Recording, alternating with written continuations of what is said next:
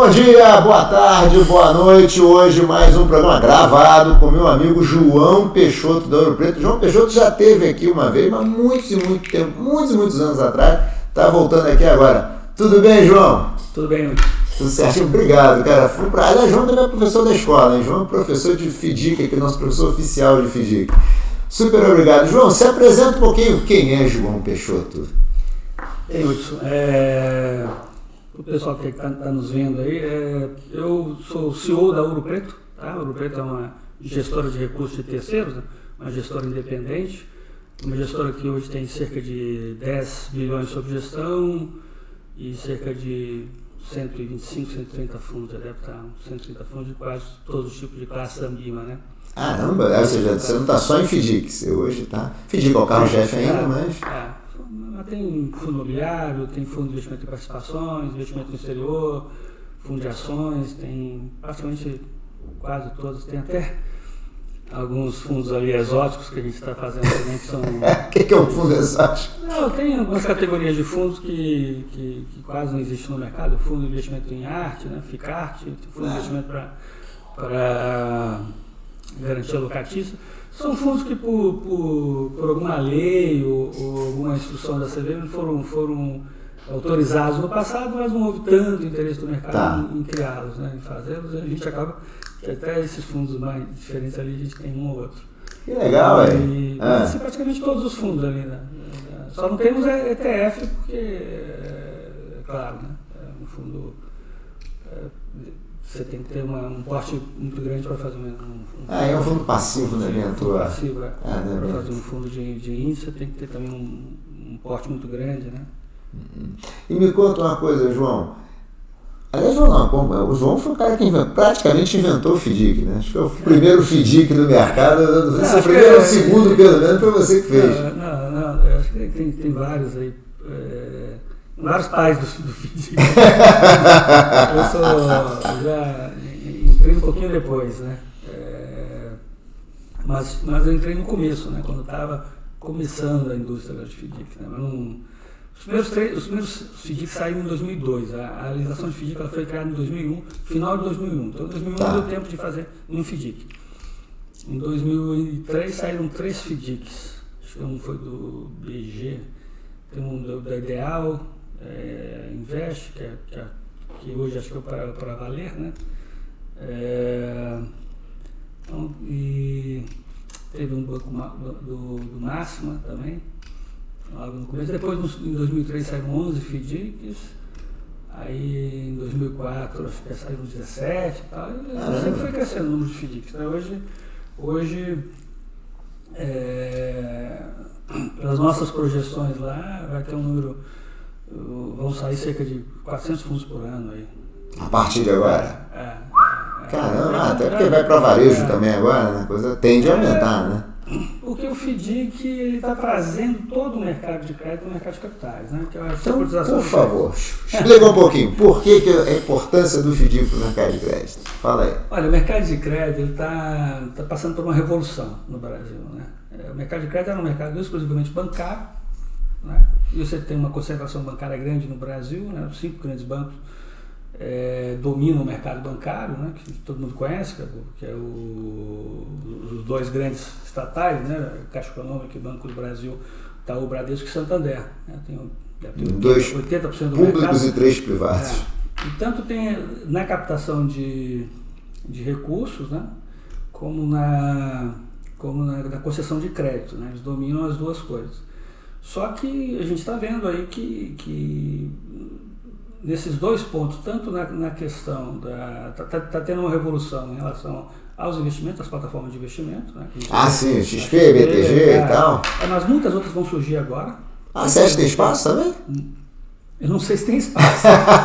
eu sei que estão surgindo. Tem tá. várias iniciativas aí, várias corretoras, várias DTVM aí, e que são aquelas, aquelas escritórios grandes, tanto os escritórios grandes da XP e os escritórios grandes do BTG que estão montando suas próprias é, corretoras e DTVM, muitas delas com participação tanto do, da XP como do BTG. Então tá. você está tendo uma revolução tanto na área de captação, na área do passivo, como uma revolução na área é, de crédito. E na área, da, da na, na, área do passivo, que é na área da captação de recursos, pode ver que os próprios bancos também tiveram que mudar completamente a maneira como eles captam recursos. Eles estão oferecendo também plataformas de investimento e, e, o que não era no passado. O, é, o, Já é de uma época então, que você chegava no banco A, tinha oferecendo para todo o mercado, né? ou seja, estão concorrendo ali mais ou menos. Eu, eu acho que esse fenômeno vai continuar existindo.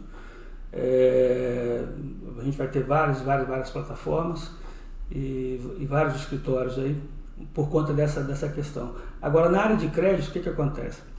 É, a, a transformação não é, não é menos profunda Tá? Graças hum. a uma série de coisas, é. a revolução tecnológica, né?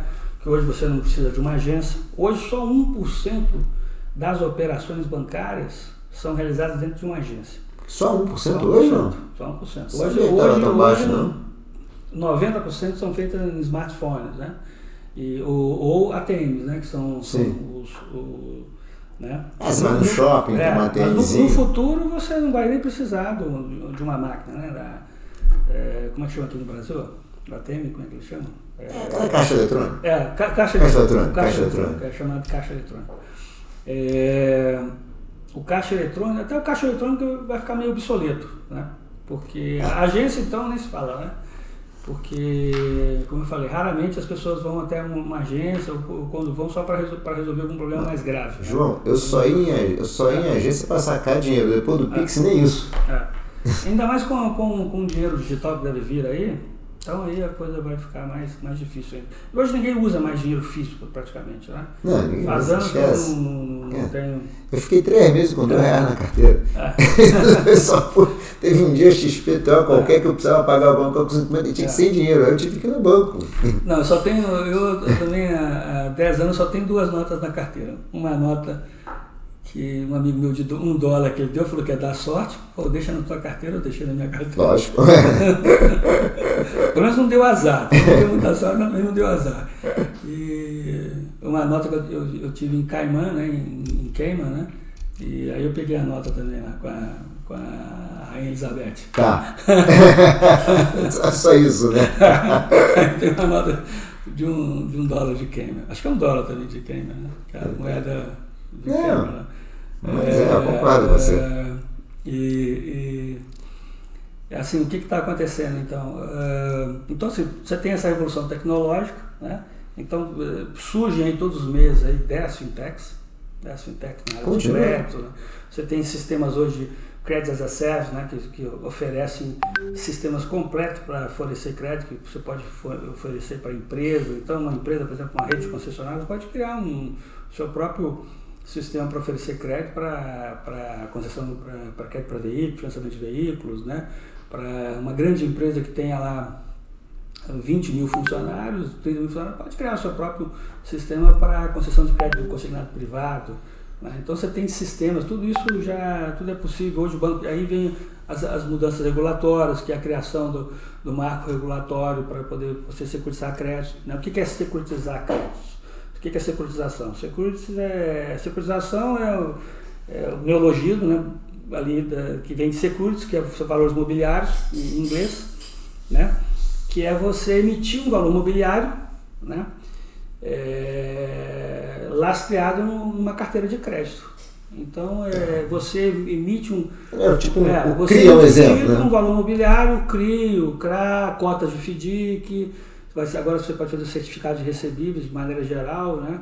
Então você vai ter. Essas operações mal começaram. E. Então, assim. O certificado é, de recebível, João, cabe tudo? Cabe tudo. Cabe tudo. Cabe tudo. Qualquer cabe recebível, tudo. É, é. se você não encaixar é. em CRI ou em CRA. Para você, você, não criar CRA, CRI, CRO. Mamonas assassinas, é, né? Aí eles, aí eles criaram já o certificado de recebível e pronto, pode ser tudo. Porque eles já estavam criando o certificado, de, o CRE certificado de recebível educacional. Verdade. Já tinha o CRA, certificado de recebível agrícola. Aí já tinha o CRI. Aí era CRA, CRA, CRI, CRO, CRO. Aí para não criar, eles, aí eles criaram, aí ficou só o certificado de recebível. Né? Para você emitir um certificado de recebível, o certificado de recebível nada mais é do que você pegar uma carteira de crédito, né? E vincular a um valor imobiliário que você, que é o certificado de recebível que você emite para o mercado, tá? Para você emitir, você tem que ser uma companhia aberta, né, categoria B registrada na CVM, aí tem uma outra, uma outra classificação também se, se, para emitir. Então tem que ser uma companhia, é, tem que ser uma sociedade anônima registrada na CVM que para emitir é, CRI, CRA e o, a CR. Né? E cada oferta que você faz, você também tem que fazer o registro da oferta pública, você está oferecendo um valor imobiliário ao mercado. Então tem tudo, tudo isso aí. Eu sei que tem gente é, fazendo tudo de forma irregular, mas como sempre houve, né?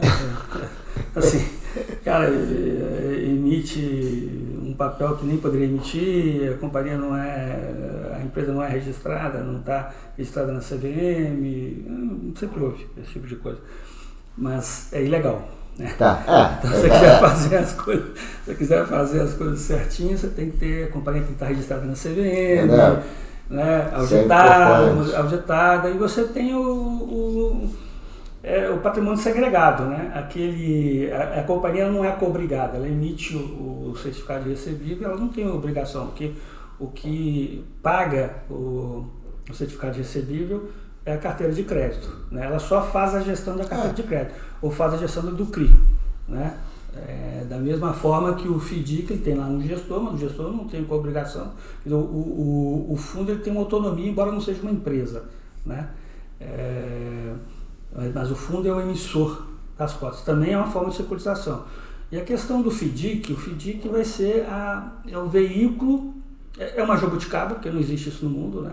o, o FDIC foi uma criação brasileira que fundiu ah, os papéis americanos, né, MBS, CLO lá, é, que, que, deram origem no CRI, ao CRI, o CRA brasileiro, né, é baseado em papéis americanos que já existiam no mercado, é, e só que fizeram isso dentro de um fundo. E eu acho que é um melhor veículo de securitização, de você, você pegar uma carteira de crédito e captar recursos. Isso é uma desbancarização, é um processo de desbancarização porque o investidor está investindo diretamente na carteira de crédito, está comprando uma carteira de crédito. Quando ele compra um, uma cota de um FDIC, ou quando ele compra um CRI, um CRA, na verdade ele está comprando aquele crédito subjacente que está debaixo daquela da, que é comprado pelo, pelo FDIC. Né? E isso é, você, você faz com que você, aquele spread bancário que ficaria com o banco, ele é. acaba ele, ele, diminui, porque o tomador consegue ser mais, é mais eficiente para o tomador, que consegue pegar um dinheiro mais barato, isso na teoria, né? Tá. Na prática, a gente sabe que as coisas não, não acontecem muito bem assim. Né? Nada impede que um banco tenha, consiga emitir um papel né, de emissão de emissão financeira do banco e pague uma rentabilidade melhor e, e, e tenha uma, um crédito mais barato. Né? Mas na teoria, pelo fato de você tirar a figura do, do, do banco ali. É, que aquele spread é, bancário, né? Cara, intermediando aí, paga uma lixeira aqui, cobra um tanto Exatamente, aqui, né? exatamente. Né? O que é o spread bancário?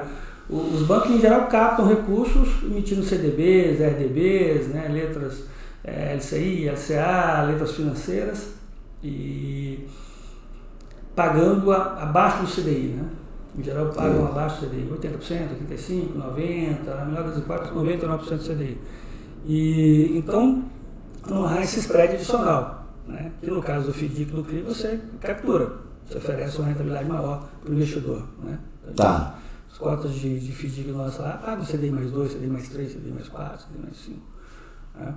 E com a taxa de juros baixando, a gente acha até que esse spread tende a aumentar, essa diferença entre esse spread adicional, essa diferença tá. entre o título público e a que você vai pagar para o investidor. E, e, agora, por outro lado também é óbvio que isso aí significa mais risco. Né? Mais risco, porque... Mais risco, que tipo de risco? Só pra... É o risco da carteira mesmo, porque o... Então fazer uma boa é, gestão é, é fundamental, você... né? Escolher um bom gestor é, é fundamental também. Né? Não há dúvida de que, que, que você investir aí nos bancos tem, um, tem uma segurança maior, porque os bancos brasileiros são muito sólidos, né? Só que eles pagam, eles ficam com spread. eles vão te pagar pouco. Ele cobra pela segurança. Ele cobra pela segurança, perfeito, cobra pela segurança. Então ele vai te dar, é, vai, vai, vai te pagar menos ali, né? É menos que um título público e, e, e, vai, vai cobrar mais ali, né? Pelo menos em teoria seria isso, né? O custo de manter toda aquela estrutura bancária é um custo mais elevado. É, e vai ter uma explosão de FDIC, de operações de crédito, vai ter uma, uma explosão. Como, Você como acha que vai ter uma explosão? Já está tendo, já está já Tá tendo. Ah. E, e, o momento é muito por causa da tecnologia, né? Assim, você acha que a tecnologia. tecnologia a tecnologia, a, a, as mudanças regulatórias, que antes do FDIC seria impossível, antes do CRI seria impossível. O CR. É, o, o, o CRI, o CRA começaram a se emitir em 2005, 2005 começaram as primeiras emissões. Né? O FDIC, o FDIC nem, nem é conhecido no mercado, porque ele não pode ser, não é oferecido pelo investidor de varejo. Quando ele foi agora para o investidor de varejo, é que ele vai estourar conhecido. Outubro, né? É, outubro Tá. agora. É. E. Eu, não, dúvida aqui. Quando a gente fala do CR, porque antigamente tinha umas operações, até hoje você deve ter nas operações, o cara Isso faz as uma. operações CR saiu, É, né? porque tinha umas operações que o cara tinha que fazer uma debênture, com laje de debênture, era um É, isso recebível para uma poder forma- fazer. isso Um, uma aí a forma de debênture circular virava o um. É, isso eles queriam emitir o CR, não tinha um, um instrumento que você pudesse emitir, não tinha uma, uma regulamentação, o cara emitia uma debênture e que na verdade era um problema grave jurídico, porque a debênture não tem como você desvincular a obrigação do emissor, né? É, Então, o que, que eles faziam? Eles, fa- eles colocaram na debênture, na escritura de debêntures, que o emissor, é, que aquela debênture estava vinculada a uma carteira de crédito e que aquela carteira de crédito era o que garantia o pagamento da debênture, que o emissor da debênture não estava mais é, obrigado a pagar nada além do que estava daquela carteira de crédito. É, Isso era fácil de você derrubar juridicamente, né?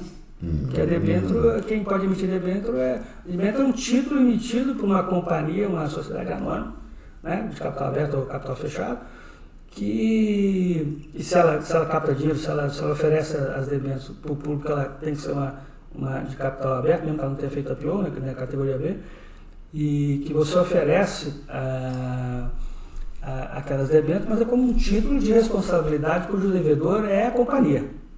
Então você forçava a barra para falar que aquele título não era mais, não tinha mais a co-obrigação da companhia. Você então um título emitido por ela, um título de dívida emitido pela companhia, né? Tá. É Agora o CR já é um título de dívida que já nasce com a segregação, já nasce com um patrimônio segregado que não se confunde, nunca foi um título de obrigação da companhia, né? O, o CRI. Tá. Né? Tanto é que você tem, você tem companhias aí, você vê, as grandes, essas, as grandes companhias securitadoras imobiliárias emitiram bilhões e bilhões de debêntures, ó, debêntures, desculpa, de CRI e, e tem um capital, eh, são empresas muito enxutas, às vezes com 10, 15 funcionários, 20 funcionários, e com um capital social de 2 milhões, 3 milhões, e emitiram bilhões e bilhões. né? Ah, mas não tem uma gestora também, né? A gestora não É. precisa também ter É, um capital nem exatamente. nada, né? Só fazer É, a não gestão. tem- Não tem nem exigência de capital mínimo. Ah. Mas João, uma coisa aqui, queria, aproveitando que a gente está falando de crédito. Exatamente por causa dessa segregação, né? O, o capital da gestora não se confunde com o capital Sim. do cliente, né? É segregado. É, inclusive, a gestora não pode receber é, em conta própria, né? O dinheiro. Sim. Ela não pode Bom. receber dinheiro diretamente do... do- Não, tem uma, um arcabouço regulatório muito bom, né? Tem um Sim. regulatório muito bom. Então, assim, do Muito ponto de assim. vista regulatório, que foi mudando ao longo do tempo, de 2000 para cá, 2001 para cá, isso, isso é uma das coisas que permitiu. Mas sem essa revolução tecnológica, né? E depois é uma revolução, uma mudança comportamental também, né? Uma mudança comportamental. né? Porque só, só uma questão também comportamental é que explica como é que um cara ainda está na poupança. Porque, assim, é, é um problema de comportamental, um problema de, de informação. Né? É. Porque o cara está na poupança, ele podia estar no, no tesouro direto, com a mesma segurança, a mesma É. liquidez, né? Mas ele tem. A poupança é uma coisa que já está na mente dos brasileiros como um investimento muito, muito seguro, né? Certo. Com liquidez diária, e ele tem medo de, de, de ir para um tesouro direto que ele não conhece. Ah. Só tem um tri na poupança. Ah, o camarada tem, sei lá, É. mil reais na poupança, assim, uma coisa que eu conheço é que tem, eu vou passar por e se cair. E se der problema? Não, a poupança nunca deu problema, não rende nada, mas também Isso. nunca perdi. É isso aí, perfeito. Ah, nunca perdi também, né? João, um assunto, crédito. Ele tá com um problema de americanas aí, que foi fraude, tá bom, mas tem Marisa, tem Light, e assim por diante. O que que tá acontecendo no mercado de crédito, João? Cara, o, o mercado, eu acho que a gente está tá vendo uma crise feia aí, tá? Está vendo uma crise feia. E a gente percebe isso no crédito. Ah, todas as carteiras de crédito elas se deterioraram muito. Dos bancos, você vê os, os balanços dos bancos médios, é muito ruim. Os balanços dos bancos grandes, né? Quase tiveram prejuízo, ou, ou os bancos eh, só não tiveram prejuízo porque tem, tem outros setores ali que compensam eh, essa queda da carteira de crédito. Cara, no caso da, das americanas, é, Light aí, outras grandes, você tem um problema grave nesse setor do crédito corporativo no Brasil. O crédito corporativo no Brasil é muito barato, né? Porque o Brasil, é, na verdade, assim, o problema todo do Brasil, vamos dizer, né? economicamente, quais são os grandes problemas do Brasil, na minha opinião? Né? É uma tributação elevada, né? uma tributação muito oh. grande para um país muito pobre é, convivia sempre com uma inflação, né? sempre aquele espectro da inflação, né? quem, quem viveu a inflação lá atrás Até nunca hoje. esquece. Né? Eu, por exemplo, é, nós aqui, eu, já fico com medo quando eu assim, é, ah, mas a inflação está essa, gera, essa geração nova aí não sabe o que, é isso, né? essa, essa geração que hoje, hoje o argentino está descobrindo isso aí bem, né? Que é uma coisa assim terrível, né? terrível, a gente nem, nem entende né? como, é que, é. como é que a gente convivia com 200% de inflação. 200% de inflação aí, estamos falando é. de mais de uma década. É, o cara tinha que gastar tudo em uma semana o salário. É, a gente nem entende como é, que, como é que você faz uma. Como é que você tem um cálculo econômico, como é que você faz uma previsão, né? Como é que uma é. empresa consegue calcular, como é que ela sabe que ela vai conseguir pagar os funcionários no final do mês. Né? É. Não, você, você não entende. É, e, então, não, você gasta mais tempo, em vez de pensar na sua atividade produtiva, como é que eu faço para me proteger, para não perder? Ah, então faz um open market, aplica o dinheiro, negocia com o fornecedor, pede um prazo de pagamento, pede um prazo para tenta agilizar o recebimento, porque tudo é mais importante que a sua operação, tudo pode gerar mais resultado. E esse problema da inflação é sempre um espectro que nos ronda aí, né? É um medo ali desse negócio voltar, porque o governo não tem muita responsabilidade fiscal, nenhum governo tem muita responsabilidade fiscal, particularmente esse governo aqui já disse que não está se preocupado, preocupado com isso. Então é, é mais, é, é, é mais torna-se mais preocupante ainda. E, e, a questão dos juros. Então a gente, a gente tinha, que ter uma inflação muito baixa, né? juros baixos e uma carga tributária baixa. Isso aí seria infelizmente, a gente está indo na direção errada em todos os três pontos. né? é, você acha que o juro também está é, muito é, alto? Então, né? Também estão querendo aumentar a carga tributária, a carga tributária no Brasil é gigante, os juros estão altíssimos. Uh, os juros estão ficaram baixos demais, nem te conversando, quando estava 2%, a gente falou, é. esse juro para o Brasil está errado, né? O Brasil não tem um juro de 2%, não é assim. Ah, né? Exatamente, eu acho que foi um erro ter baixado tanto e foi um erro ter subido tão rapidamente. Mas, de qualquer maneira é, tem as justificativas ali, né? É, e aí você ter acha... baixado tanto era para estimular a economia pós-pandemia e ter, e ter subido tanto foi para realmente matar ali a inflação logo no início. Né? Também não, não concordo muito com essa estratégia, mas é, acho que a estratégia já é um consenso mundial de que você tem que aumentar a taxa de juros para controlar a inflação. Né? É, só que o problema é que a gente, é, é, não sei, parece que a gente está indo no caminho errado. É, só que, é, tanto em relação à taxa de juros alta, como também a, a, falta de preocupação com, com a responsabilidade fiscal e, e, ao mesmo tempo, também não entender que eu acho que está no limite. Acho que o brasileiro já não aguenta mais essa, essas três coisas, né? Um juros alto, muito alto, nem uma, nem uma inflação muito alta e nem a, a, a carga tributária. Acho que já, se a carga tributária aumentar, e qualquer que seja a carga tributária, vai acabar gerando um, uma diminuição até da arrecadação. Isso é meio que no limite. Né? Tá. Você acha que esses três fatores hoje estão estressando o crédito privado? Ou seja, as empresas estão com receitas estressadas, o que estressa? É, assim, fora um milhão de outros problemas que fazem com que o Brasil seja o que é. O que é, né? é, o Brasil acho que há 40 anos está caminhando na direção errada, né? A gente pegou aquela estrada da Argentina. Né? A Argentina, 80 anos afunda, e o Brasil, há 40 anos, a gente está na estrada errada também, no é. empobrecimento do país. É, o país empobrece, é, é impressionante é, como o país empobrece. Está tendo um processo de desindustrialização, né, é, não tem uma, um crescimento robusto da economia, um crescimento pífio, um crescimento muito pequeno, é, mal. É, assim, a população cresce, né? Então tem um crescimento econômico, mas não um crescimento econômico que, que você perceba que essa população está enriquecendo. É, né? tá Ninguém está enriquecendo no Brasil.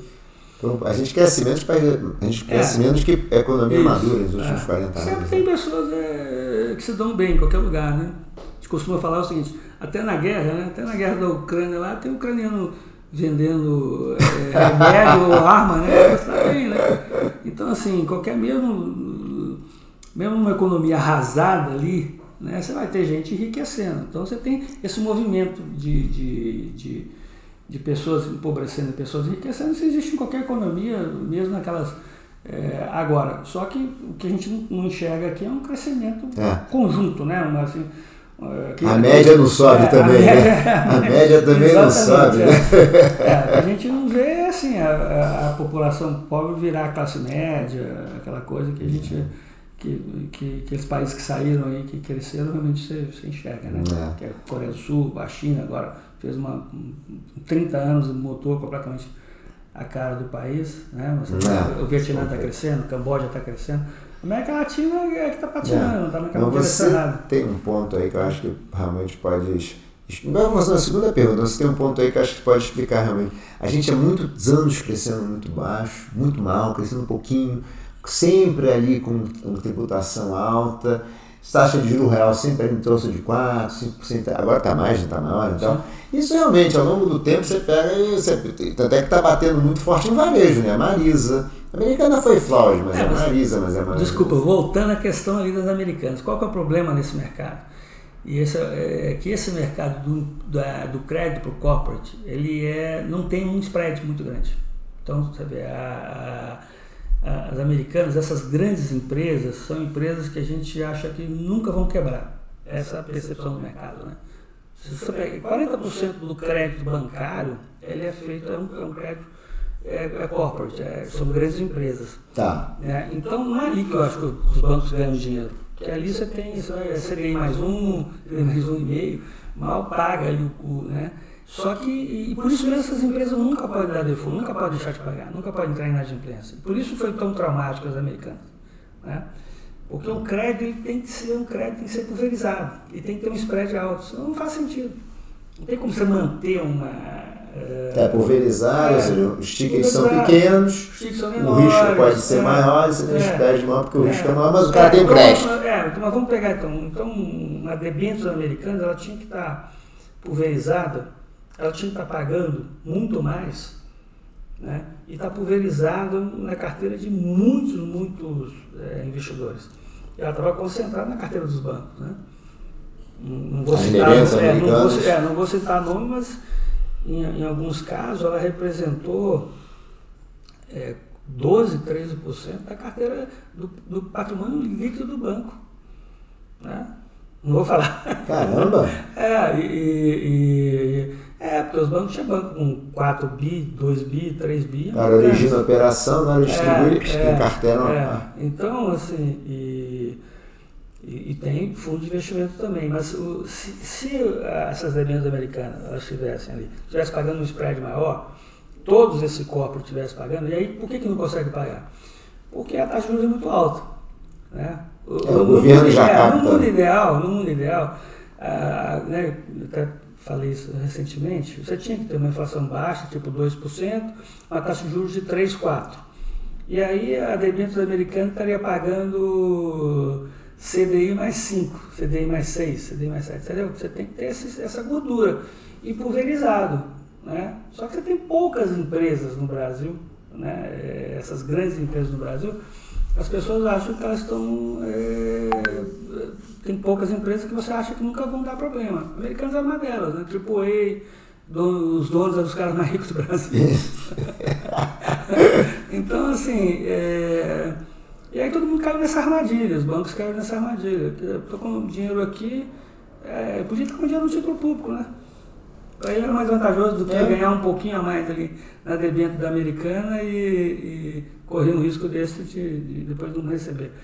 É, agora, se isso tivesse espalhado, se você tivesse aquela essa é, vantagem claro, do governo americano, você tem milhares, milhares de empresas, é, grandes, grandes empresas, a coisa espalhada, né?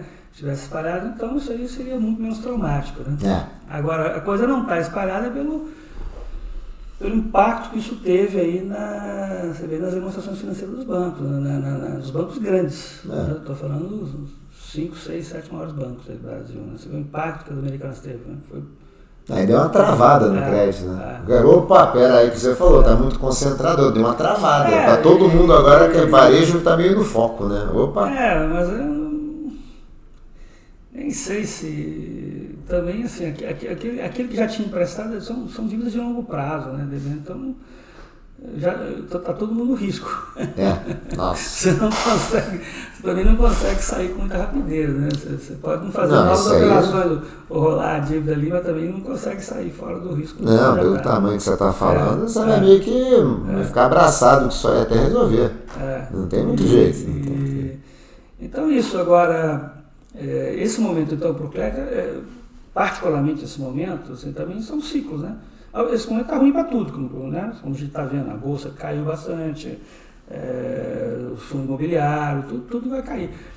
E a tendência é que caia mais, na minha opinião. Assim, mas é, eu acho que a, que a gente está no começo de uma crise. Mas você acha que essa crise é brasileira? É uma crise porque também tivemos um terceiro crise banco? brasileira, é, por, por, razões diferentes, tem uma crise brasileira e uma crise mundial. A crise mundial, é, de tempos em tempos, assim, já era para ter tido uma crise é, nos Estados Unidos, né?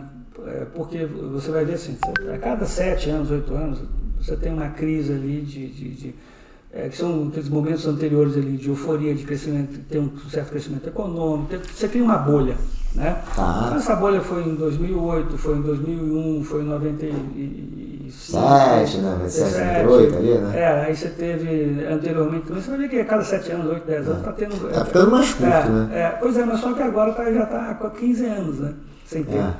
A última foi em 2008, né? Era para ter, era para ter, era para ter batido. 2015 também tem uma, deu, deu, mas assim, é, eu acho que o, o Fed ele está administrando cada vez melhor o problema e com isso ele está postergando o problema, postergando a crise, ele está prorrogando a crise, né?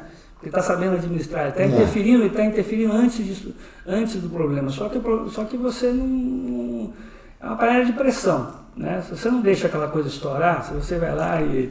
Decisão e, difícil. É, né? é uma decisão difícil. Você, aí aquela, a pressão vai aumentando, a pressão vai aumentando. Você vai, você vai é, é, é, sei lá, vai, vai fechando a panela de pressão mais, vai fortalecendo ali, a hora que explodir vai ser pior.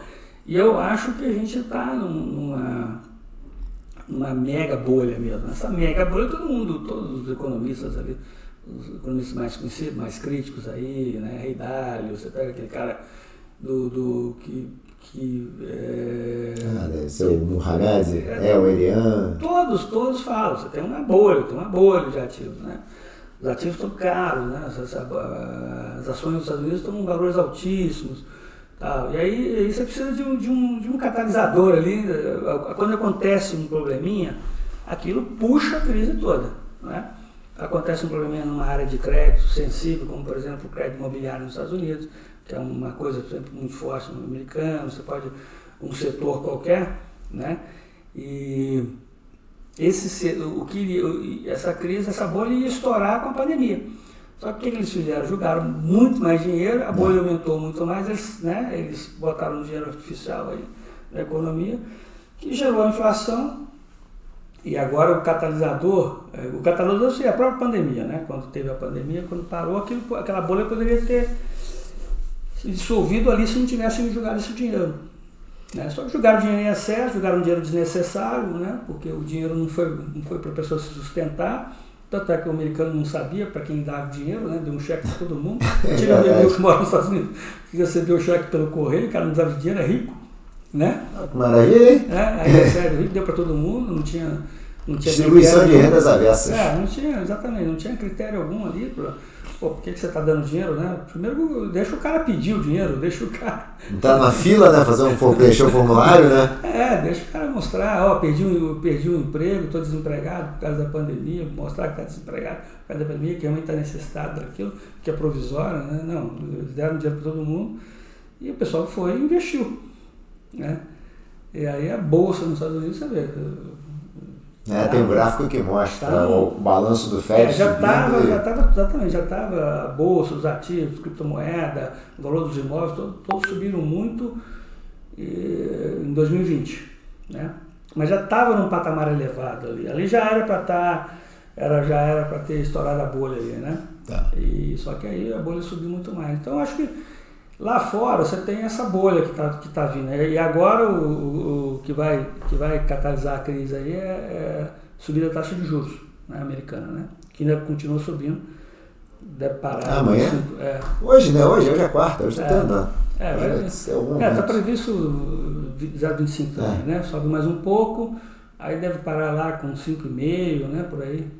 É, por aí. Acho que só uma vai para é. 5,25 no é. tempo, depois mais uma vai ser. É, só que um, é, Esse para os Estados Unidos é, alto isso, Isso está criando um, um, desastre, vai criar um desastre, vai, vai, vai estourar essa bolha e vai, vai, vai gerar uma crise.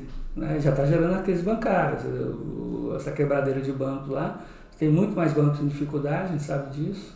Né? Você tem um, um descasamento entre o passivo e o ativo lá, quase um trilhão de dólares, que é porque o, o, os ativos perderam valor, né? Sim. Com o aumento da taxa de juros, a, a, valor de mercado, eles perderam valor. Aí, mais uma vez, o, o Fed disse que está segurando a, a, bronca. Né? E, mas eu acho que, então, pode ter essa crise aí, que eu acho, vindo lá de fora. Nuvens no ar, né? Nuvens pesadas no é. ar. E eu acho que, fora a crise é, europeia, é, fora que a, a, a, China já não cresce tanto, a China já não vai ser mais aquele motor da economia, aquela, aquela locomotiva que foi no começo. Né?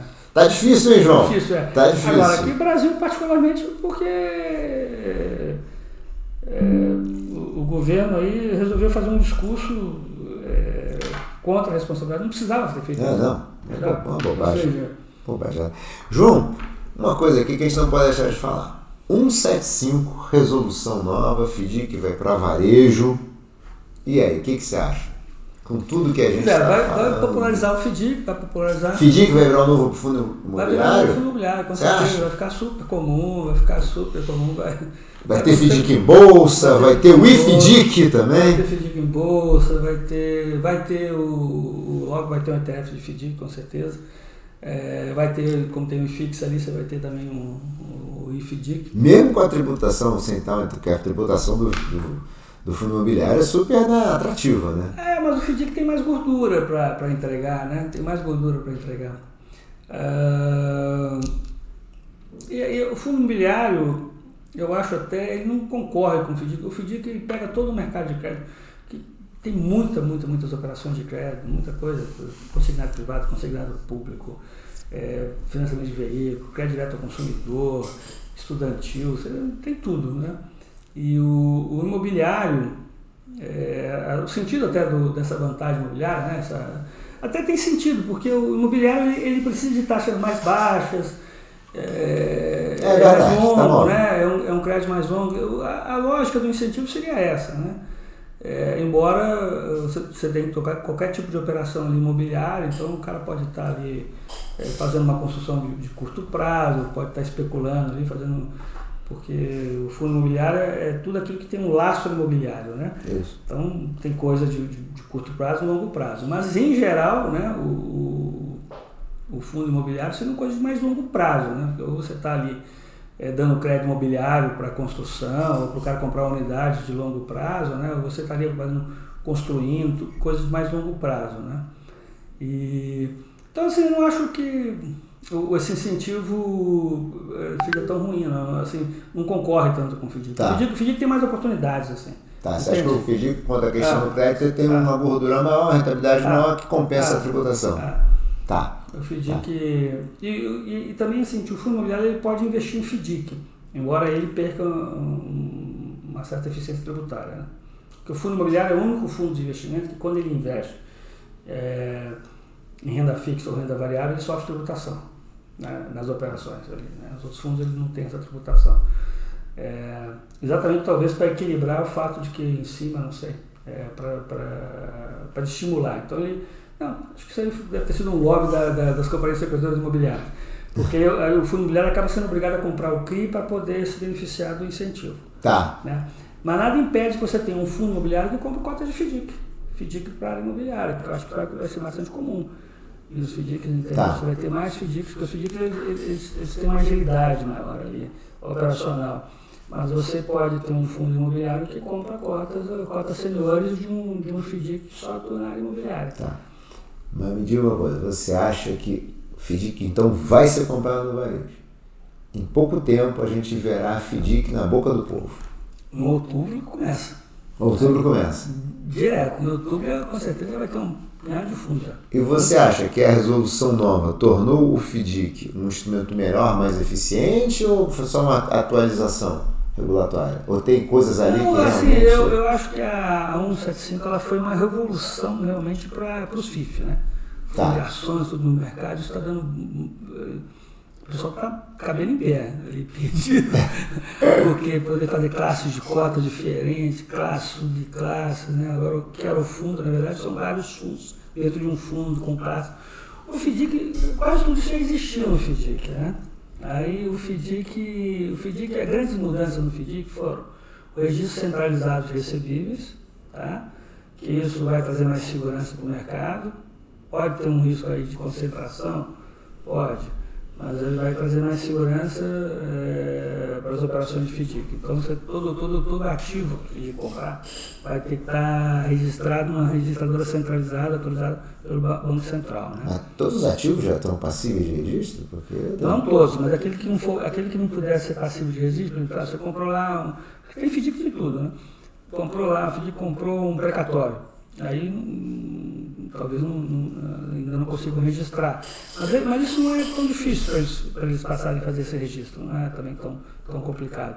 Mas os ativos mais complicados, ali, por exemplo, duplicatas, recebíveis eh, de cartão de crédito, né, já estão todos recebidos, isso aí tudo já, já, já consegue fazer, eh, as registradoras já registram aí.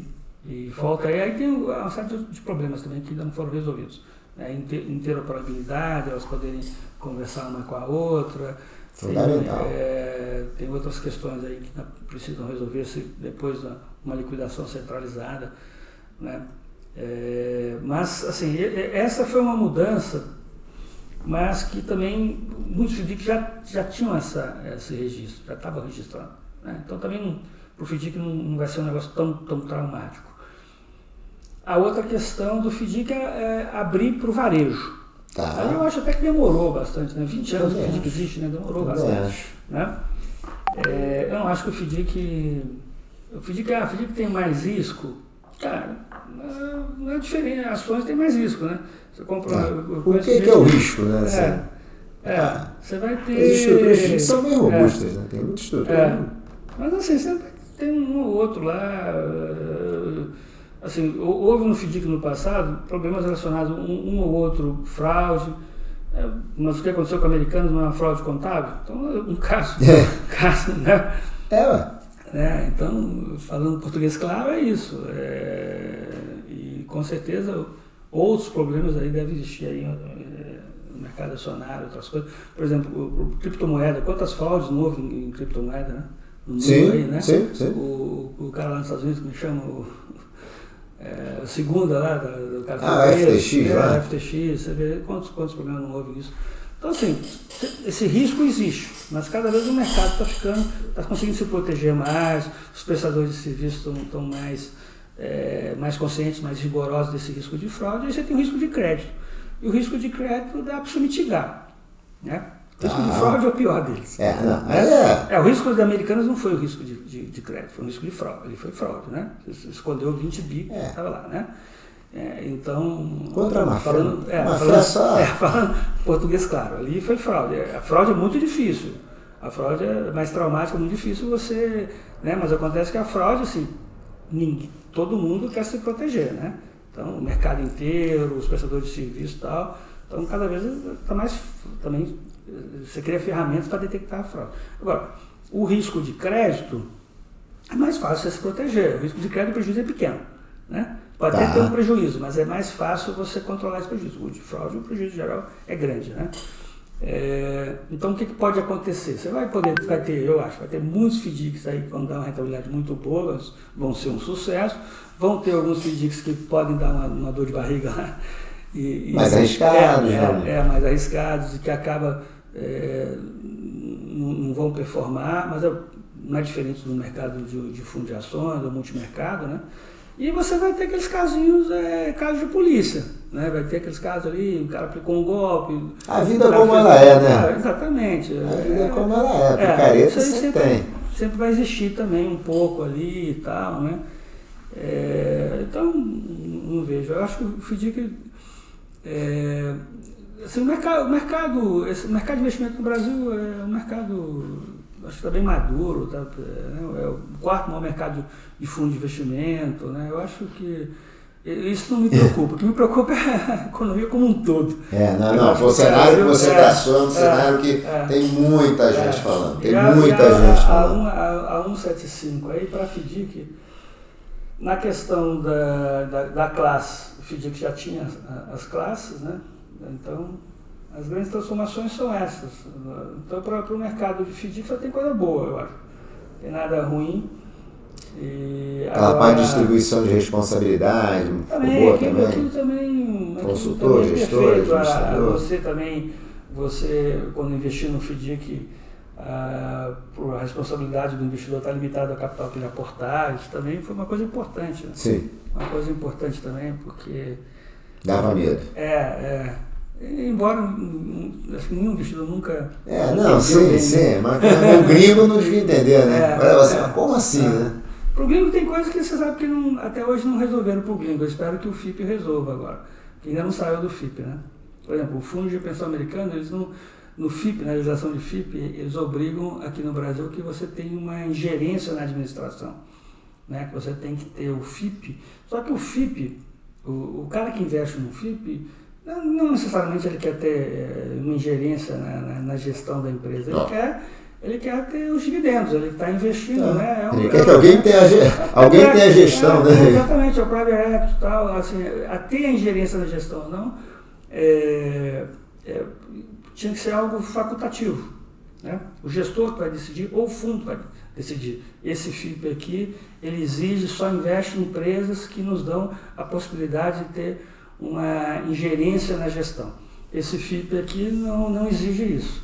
Por que, eu estou dizendo isso? Porque é proibido nos Estados Unidos os fundos de pensão investirem em fundos que tenha essa estipulação, que você tem que ingerir. Porque nos Estados Unidos é muito sério você participar da gestão de uma empresa. Porque se a empresa quebrar, se você participou da gestão de uma empresa, você vai junto. Você, vai junto. você faz parte do, do grupo, do, grupo do, do bloco de controle. Qualquer Sim, merda que acontecer, você é responsabilizado. Entendeu? Aqui no Brasil isso não é tão levado a sério. Mas isso é muito ruim, porque obriga o investidor, o investidor ele não quer participar, digamos, das cagadas que o administrador da empresa faz, né? Ele quer fiscalizar, ele investiu na empresa, ele pode ajudar, pode orientar, pode falar, pode reclamar, mas ele não quer participar da gestão.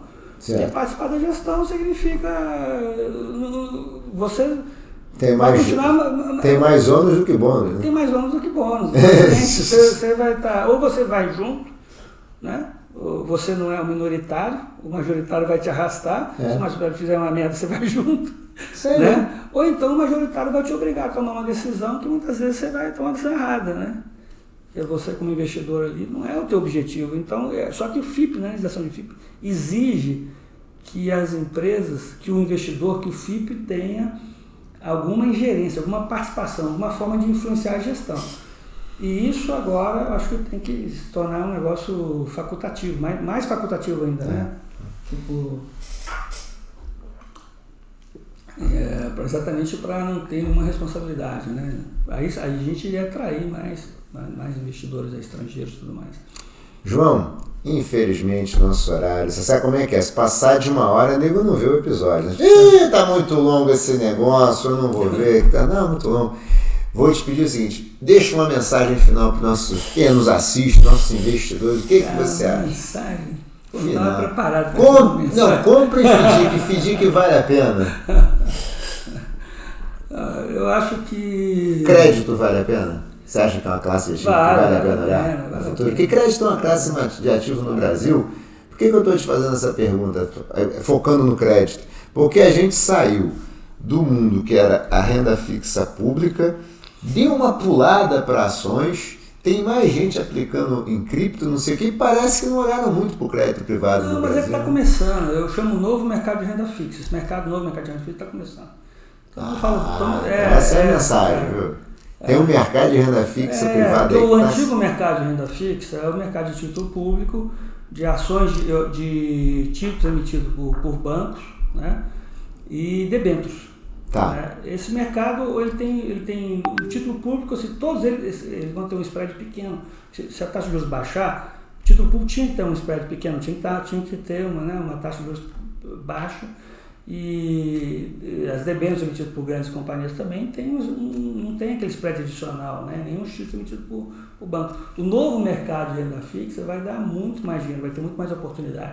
Tem coisa no crédito privado é muito, bem mais interessante, muito mais interessante. E é que, é que esse muito, muito interessante, às vezes talvez não vai chegar no varejo também. Calma, não chega agora, mas chega depois, no tempo. Demora, é, é, chega. É, de repente chega depois. Mas assim, é, eu, eu, em relação a.